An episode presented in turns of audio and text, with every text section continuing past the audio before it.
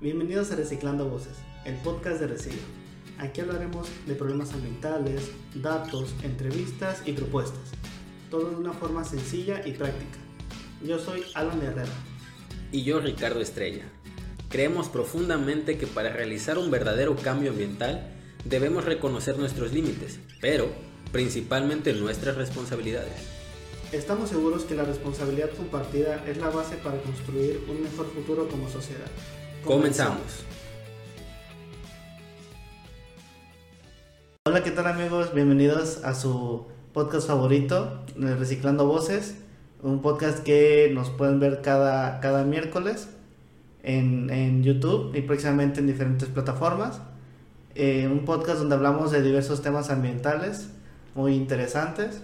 Y me acompaña, como siempre, Ricardo Estrella. ¿Cómo estás, Ricardo? Muy bien, Alan, encantado de estar un capítulo más charlando de temas ambientales, de estos temas que nos deben de interesar a todas y todos para poder hacer algo al respecto ¿no? en este planeta.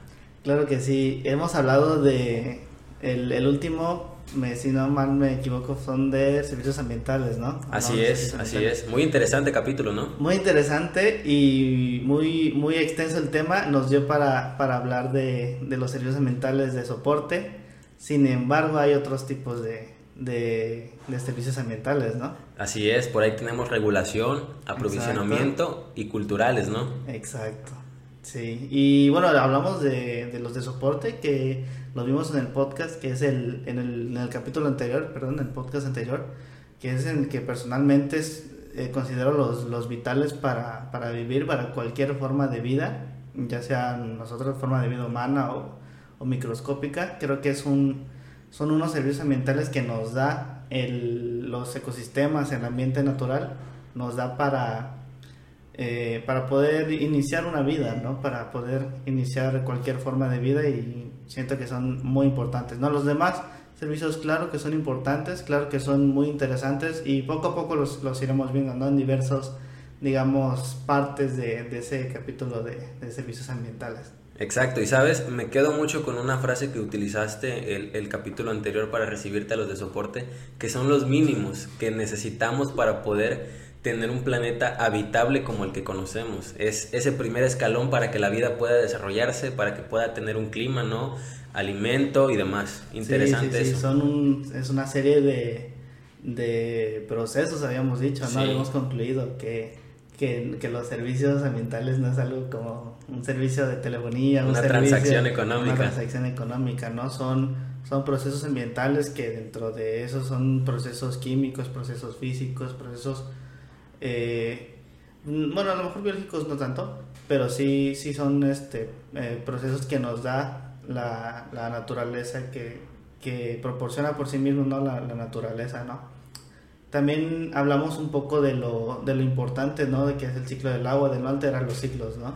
Esa parte es súper importante y creo que, ¿sabes? O sea, se vincula mucho con el tema que tenemos hoy, no alterar los ciclos llegar. naturales. A Así es. Quería llegar, quería llegar al, al tema de hoy porque sí, eh, bueno, a todos eh, eh, que nos están viendo, vamos a hablar de un tema muy importante que se ha hablado mucho en las últimas semanas, ¿no? Y es de el cambio climático, ¿no? El cambio climático, sí, en, en el momento del que están viendo este video hace unas, unas semanas, se sintieron eh, diferentes, digamos... Variaciones en la temperatura, Variaciones ¿no? en la temperatura de en digamos diferentes frentes fríos aquí en, en, en, en, México, en el norte del país, más en todos Estados Unidos, ¿no? Se vivieron grandes olas de frío, que algo que no estamos tan acostumbrados, ¿no? Sí, la verdad fue muy extraño y al menos yo fui sintiendo cómo se fue, pues, moviendo este tema de la temperatura porque se empezaba a sentir fresco. De repente un poco más, un poco más, un poco más, hasta que ya se fue noticia como nacional casi casi y pues nos enfrentamos con estas situaciones. Pero yo tengo la pregunta, ¿no? O sea, ¿será esta una consecuencia del cambio climático o a qué se deberá esto de las, de las variaciones? Eh, mira, yo creo que variaciones en la, en la temperatura eh, siempre han habido, ¿no? En el, claro. en, el, en el, planeta Tierra, siempre van a... Bueno, antes de eso yo creo que, que debemos de ver el, la diferencia, no sé si tú me puedes eh, responder, eh, la diferencia entre tiempo y clima. Ok, Sí. Eh, a veces es un, es un término muy que se confunde mucho, ¿no? Sí, sí, sí. Sin embargo, creo que es muy importante hacer esta aclaración porque cuando hablamos de clima estamos hablando de temperaturas o características en la temperatura que perduran a lo largo del tiempo, ¿no? Por un Así tiempo es. prolongado. Entonces, cuando hablamos del tiempo estamos hablando de ese momento en específico, ¿no? De cómo se está comportando la temperatura en ese momento muy puntual. Así es, sí, sí, sí, lo, lo, lo dices bien, ¿no? El clima es, son datos estadísticos de, de, un, de un lugar específico, pero durante muchos años, ¿no? Durante un periodo de tiempo de muchos años. Y es por eso que podemos llegar a un, a un común de que, por ejemplo, en ciudades costeras, a lo mejor el, el, el clima es un poco más agradable a otras ciudades, ¿no?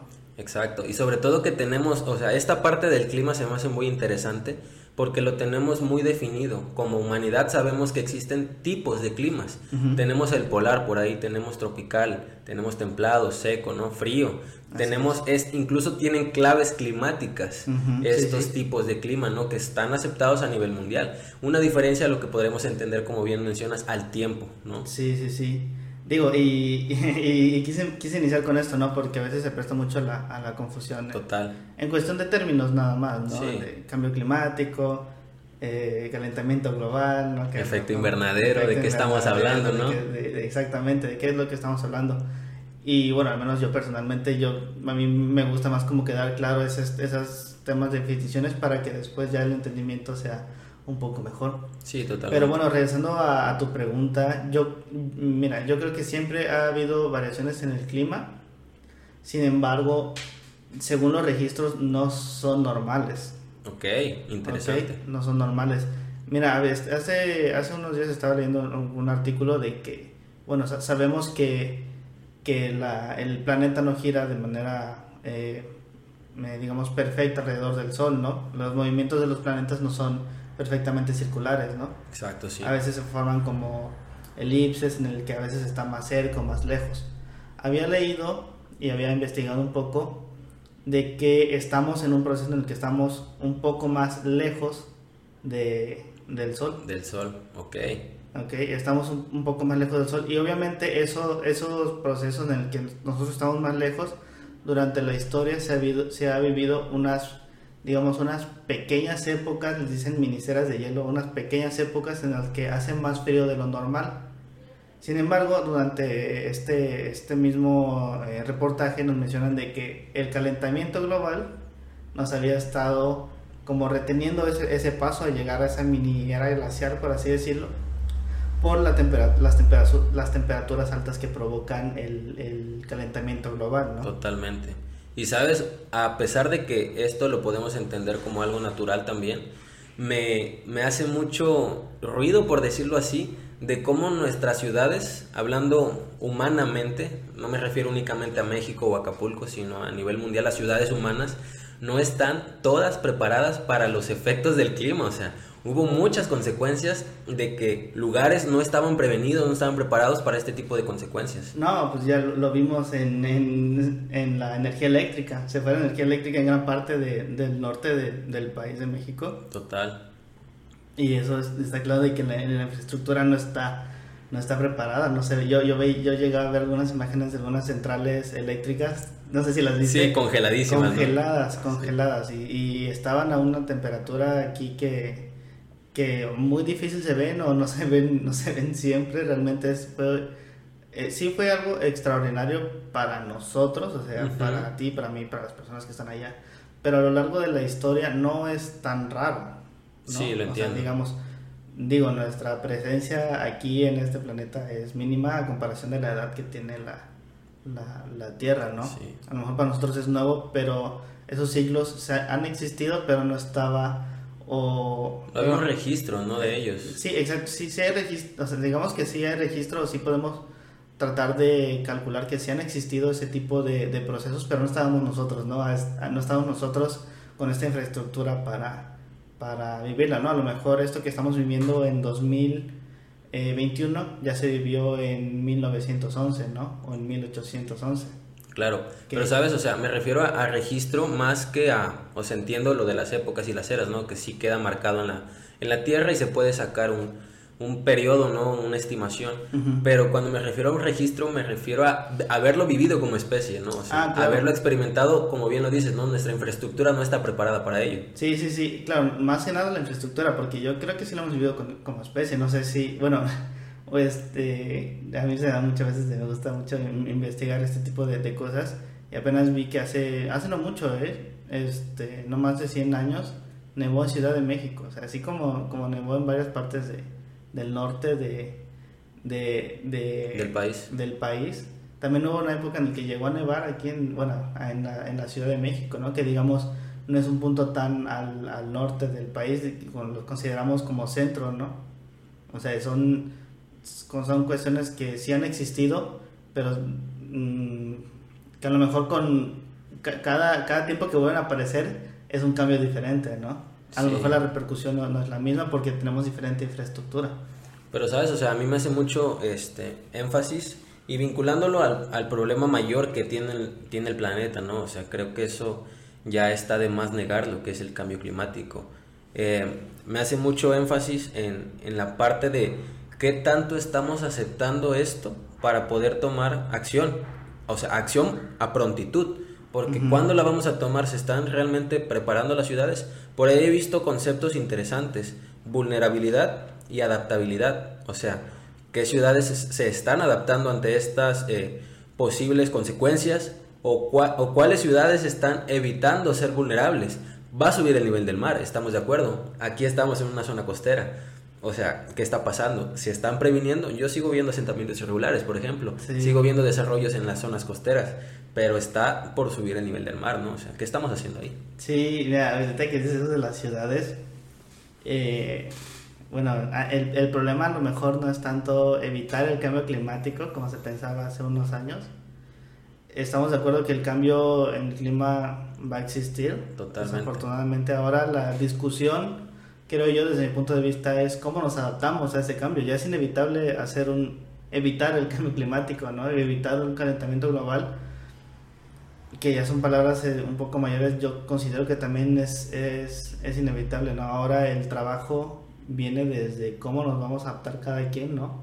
Porque nosotros nos consideramos la, la especie dominante aquí en este planeta, pero hay otras especies que no se pueden adaptar, ¿no? Y también desde mi punto de vista, es responsabilidad de nosotros hacer que otras especies se adapten, ¿no? Porque de nada sirve que nos adaptemos nosotros y que solo estemos nosotros. es que realmente tenemos que mitigar esa parte. Lamentablemente, o sea, y esto no lo, no lo digo yo, no lo dices tú nada más, lo dice el panel intergubernamental de expertos en cambio climático, que hemos llegado a puntos ya de inflexión, donde ya no hay un retorno, donde ya realmente no se pueden evitar algunos algunos algunas situaciones, algunas consecuencias, ya no hay un punto de retorno en eso. Aquí lo que toca es evitar ser tan vulnerables en infraestructura, en, seguridad y tratar de adaptarnos en algunas otras cosas, ¿sí? cosechar agua, ¿no? algunas fuentes alternativas de energía. Entonces, pero sí siento que no estamos haciendo esa tarea, o sea, todavía estamos en qué, o sea, ¿qué, ¿dónde está nuestra mente en ese tema? Sí, porque, mira, estaba, estaba viendo una reflexión de que, que queremos eh, arreglar en, en 10, 20 años algo que hemos estado haciendo mal durante aproximadamente más de 100 años, ¿no?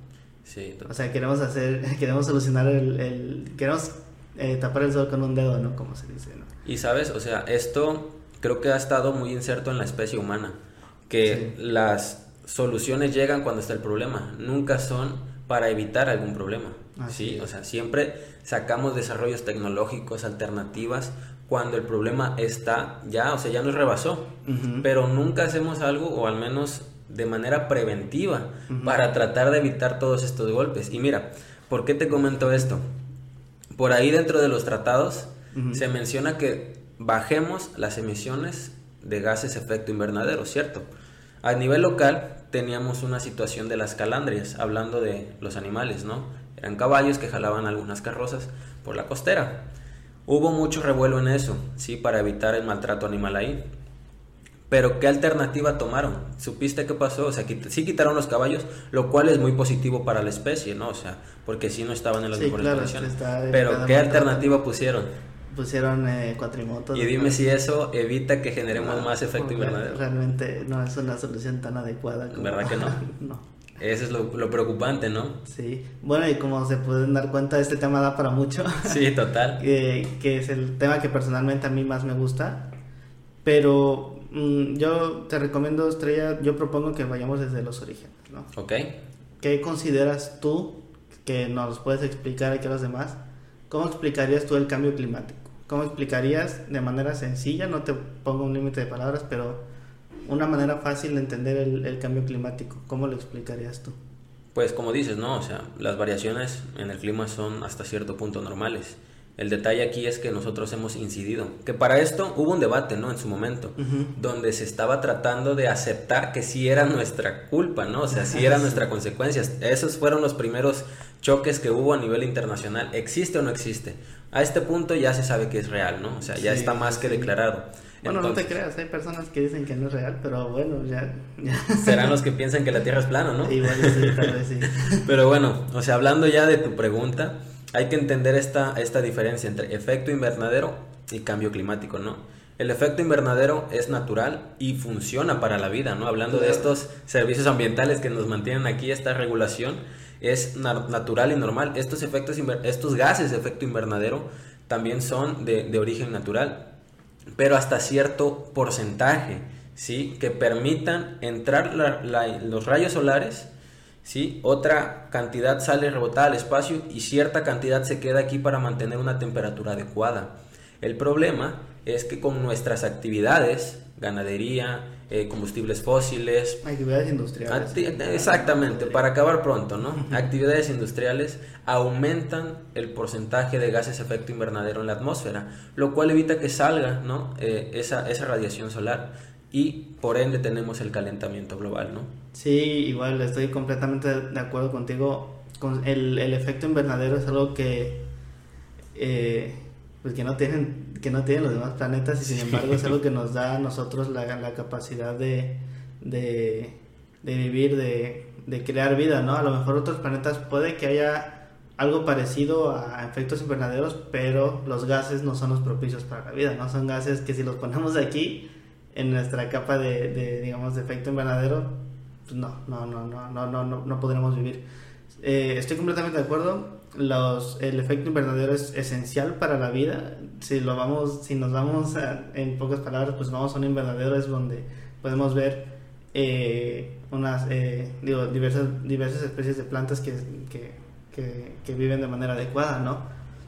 Y como dices bien, ¿no? Los, los rayos solares, digamos que, que entran durante, entran do, a, la, a, la, a la atmósfera y los filtran a la misma atmósfera para Exacto. que nosotros para que nosotros y los demás seres vivos lo, los puedan percibir de manera más, eh, de, digamos, más adecuada. Sí, y me gustaría mencionar cuáles son estos gases de efecto invernadero, ¿no? Que por ahí... ¿Los tienes? Por ahí tenemos el dióxido de carbono, ¿ok? okay. Tenemos el metano, el óxido nitroso, y esta palabra está algo como trabalenguas, así que disculpen si no la podemos pronunciar bien, pero son los claro, hidrofluoro carbonos. Exactamente. Exactamente. Aerosoles, en pocas palabras. y los clorofluoro, clorofluorocarbonos también. Sí, total. Entonces, bueno, en, en, pocas palabras, eh, estos gases, bueno, el, el, dióxido de carbono, el metano es el... Es, mira, fíjate, dicen que el, el bueno, no, no dicen, está, está seguro, pero el, el metano es, de, de, esos gases, uno pensaría que el dióxido de carbono es el, es el que absorbe más calor. Es el, ajá, es el, más, el que absorbe más calor, el más contaminante. Sin embargo, diversos estudios es que dicen que no, que es el metano. Sí. El metano es el, el más contaminante, el que provoca más efecto invernadero. ¿Y esto de dónde creen que viene? Esto viene principalmente de las heces de los ganados y de nosotros. claro. Hasta de la basura por ahí. Claro, hasta de la, de la basura, pero principalmente eso, ¿no? Sí. Me parece que son y por eso se critica tanto a la, a la industria ganadera, ¿no? De que de, de los malos manejos, digamos, de los residuos de la, de, de la industria. De, de, la industria, que son las, las heces fecales de los de, de todo, de las vacas, de los cerdos, caballos y todo, que no se manejan de manera adecuada y que se exponen al aire libre y que ese gas tal, así tan, tan puro como, como es el, el metano, se va directo a la atmósfera y no se aprovecha de diferentes formas como ya, ya, lo, ya lo hemos visto en, en diferentes eh, países. No tengo el dato perfecto si aquí en México lo hacen, pero se aprovecha ese gas como energía, se puede hacer energía, o sea, y es, es algo, desde mi punto de vista, una, una, una maravilla de la ingeniería y de la ciencia, que se, que se pueda usar ese gas que es tan, eh, tan perjudicial para la atmósfera, se puede usar a beneficio de nosotros, ¿no? Y yo creo que ese es a lo que debemos llegar con, con todo lo que consideramos que nos hace mal, que va a haber contaminación, va a haber siempre, pero tenemos que llegar a un punto en el que nos beneficiemos de algo que se está perjudicando a la tierra, ¿no? Y sabes, o sea, lo mencionas perfecto, porque hemos venido hablando hace unos momentos mitigación y adaptación. Esto que tú mencionas es una total mitigación para evitar no seguir con esos combustibles fósiles, porque incluso la energía eléctrica no también abona hasta cierto punto a, a esta parte. Y, y, se me hace interesante eh, lo que mencionas de la industria, ¿no?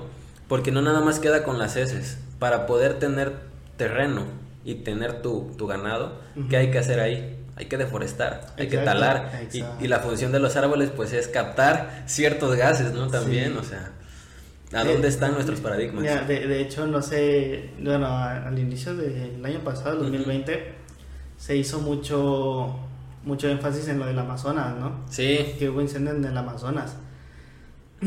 A mí me llama mucho la atención porque desde hace muchos años eh, el, el, Amazonas lo, lo están, no se está incendiando solo, lo están incendiando y todo por un propósito. El propósito es para usarlo como, como campos de... Un potrero. Como, como campos ganaderos, como potreros. Sí. Sí, como campos ganaderos. O sea, no... Digo, sí hay incendios que se producen de manera... Natural. Natural.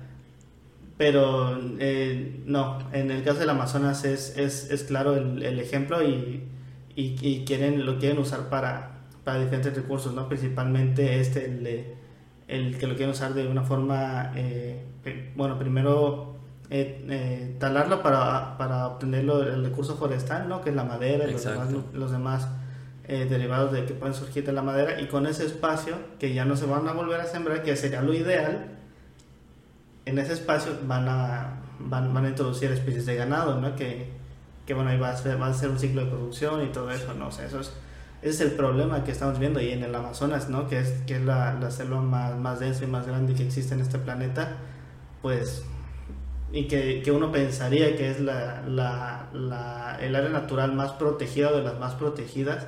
Tendría que ser. Tendría que ser, ¿no? Y de un país, bueno, de, de un país principalmente como Brasil, que, que es muy rico en, en cuestión de, de, diversidad, pues pensaría que tendría unas leyes más estrictas en eso, ¿no? Sí, y sabes, es súper puntual el, el, caso que mencionas y me gustaría comentar algunos... Eh, puntos que yo leí al respecto hace un tiempo. Si alguien de nuestra comunidad tiene información actualizada, la pueden dejar con todo sí, gusto y, sí, sí. y, créanme, nos, a, nos, ayudarían mucho a mejorar esto. Pero aquí quiero llegar, mencionas legislación, mencionas Brasil, mencionas el Amazonas. Y aquí hay varias cuestiones que podemos rescatar. Dentro de lo que yo investigué en su momento cuando recién iniciaban los incendios, sin mencionar nombres, el gobierno de ese país debilitó, o sea, quien está a cargo debilitó como algunas cuestiones de legislación ambiental, quitó presupuestos para organizaciones no gubernamentales de medio ambiente que protegían el Amazonas. Entonces, ¿qué pasó? Cambió esas políticas y dio incentivos para talar y comenzar con agricultura. Entonces, desde ahí estamos mal, ¿no? Desde, desde la toma de decisiones, desde los incentivos que se dan en, en, el poder. Ahora, súmale que el Amazonas está cerca del Ecuador, ¿sí? La zona donde hay mayor incidencia solar en el planeta. Quitas la cubierta vegetal, aumenta la temperatura en la superficie, chispas, ¿no? Se incendia. Y no queda ahí. Hemos mencionado que las consecuencias no quedan aisladas. Hay comunidades indígenas que viven o vivían muy propiamente en el Amazonas, que se vieron totalmente desplazadas y no es como que tengan alguna ciudad a donde recurrir, o sea, literalmente su hábitat era el Amazonas. Sí, sí, sí. Y por ahí hubo muchos videos de eso. Sí, es muy interesante y no tenemos que irnos hasta Brasil para, para darnos cuenta. Para darnos cuenta, ¿no? Aquí en México tenemos, digamos, nuestro Amazonas que está en Chiapas, ¿no? Uh -huh. Chiapas es una, una zona muy, eh, con un bosque muy hermoso, que muy rico y que igual se usa para, para lo mismo, ¿no? Puede, hay... Eh, Eh, entra el ser humano con sus actividades industriales y económicas que dañan eso de la conservación ¿no? de, del, medio ambiente. medio ambiente. Pero bueno, de un poco, regresando un poco más a, a, cambio climático, ¿no? Habíamos hablado de los principales, gal, los gases. principales gases, perdón, cómo surge, ¿no? El efecto, el efecto invernadero.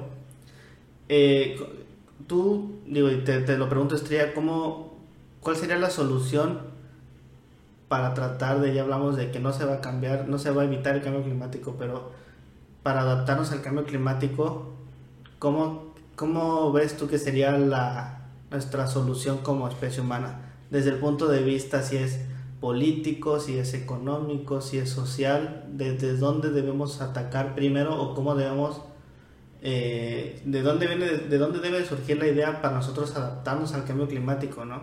Sí. ¿Cómo ves? Se me hace muy interesante y este, ¿qué podemos decir al respecto? ¿Qué podemos decir al respecto? Este, que no podemos aislarlo al sector económico o al sector político o, a la sociedad, ¿sí? Por ahí hemos hablado de la visión sistema, sistémica, ¿no? Que son distintas áreas de la vida que, que interactúan entre sí. Entonces, para mí lo primordial es aceptarlo, es aceptarlo, eh, llevarlo a la conciencia y tratar de educarnos desde ahí para poder realmente mitigar. Muchas de las cosas que se pueden hacer ya existen. Por ahí mencionamos poder hacer energía con metano. Eso ya existe y no es de este año, pero realmente no se está haciendo. ¿Por qué?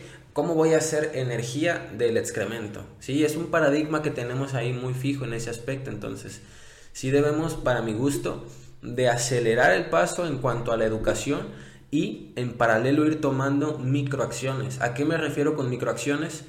Puedo dejar de usar el coche ciertos días para ir a ciertas distancias. Puedo eh, disminuir mi cantidad de agua que consumo, ¿no? La cantidad de energía que gasto también en casa. O sea, en pocas palabras, bajarle a nuestra huella ecológica. Sí, sí, completamente de acuerdo, ¿no? Ya, ya habíamos eh, puntualizado en el capítulo de educación ambiental de esas pequeñas microacciones o esos hábitos, que esos hábitos al final se, se vuelven, bueno, que, que empiezan por, por, pequeñas acciones y después se vuelven hábitos y después ya se vuelven eh, actividades de nuestra vida cotidiana, ¿no? que debemos adoptar ese tipo de, de, de, de cuestiones. Yo, yo personalmente creo que si los, si en este caso los gobiernos de los países se pusieran de acuerdo con digamos, con, con su población se podía llegar más rápido a un, a un acuerdo y a una, a una adaptación un poco más, más rápido. Sí, más pronta.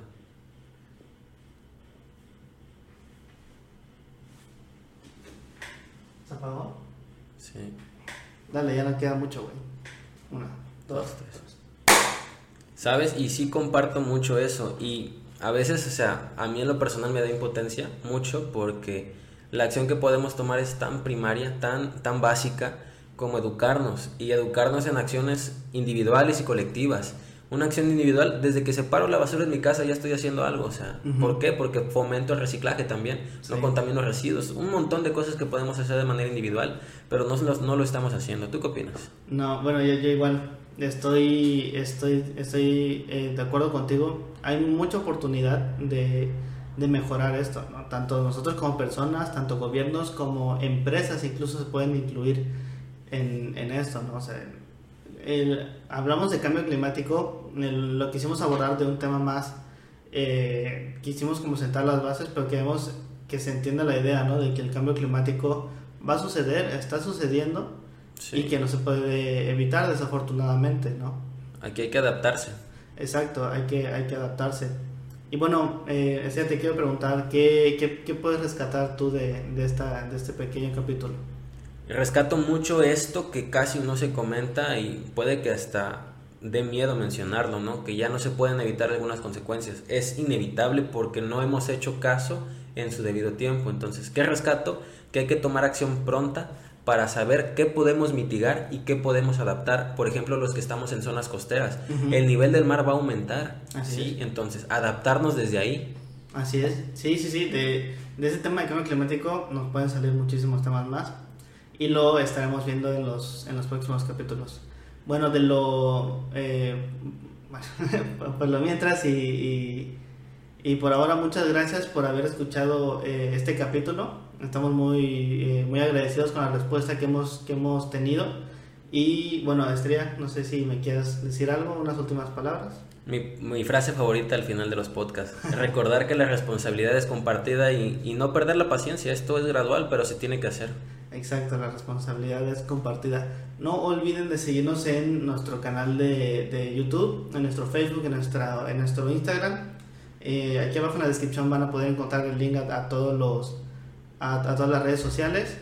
Y eh, esperemos que les guste este contenido. Tenemos planeado eh, mucho, contenido, mucho contenido más extra para ustedes. Ahorita estamos iniciando con el podcast, pero queremos sacar un poco más de contenido en el que ustedes eh, se sientan un poco más cómodos o sientan que se están llevando algo de este, de este tema tan, tan bonito que es el, medio ambiente y todo lo que conlleva. Muchas gracias y hasta luego.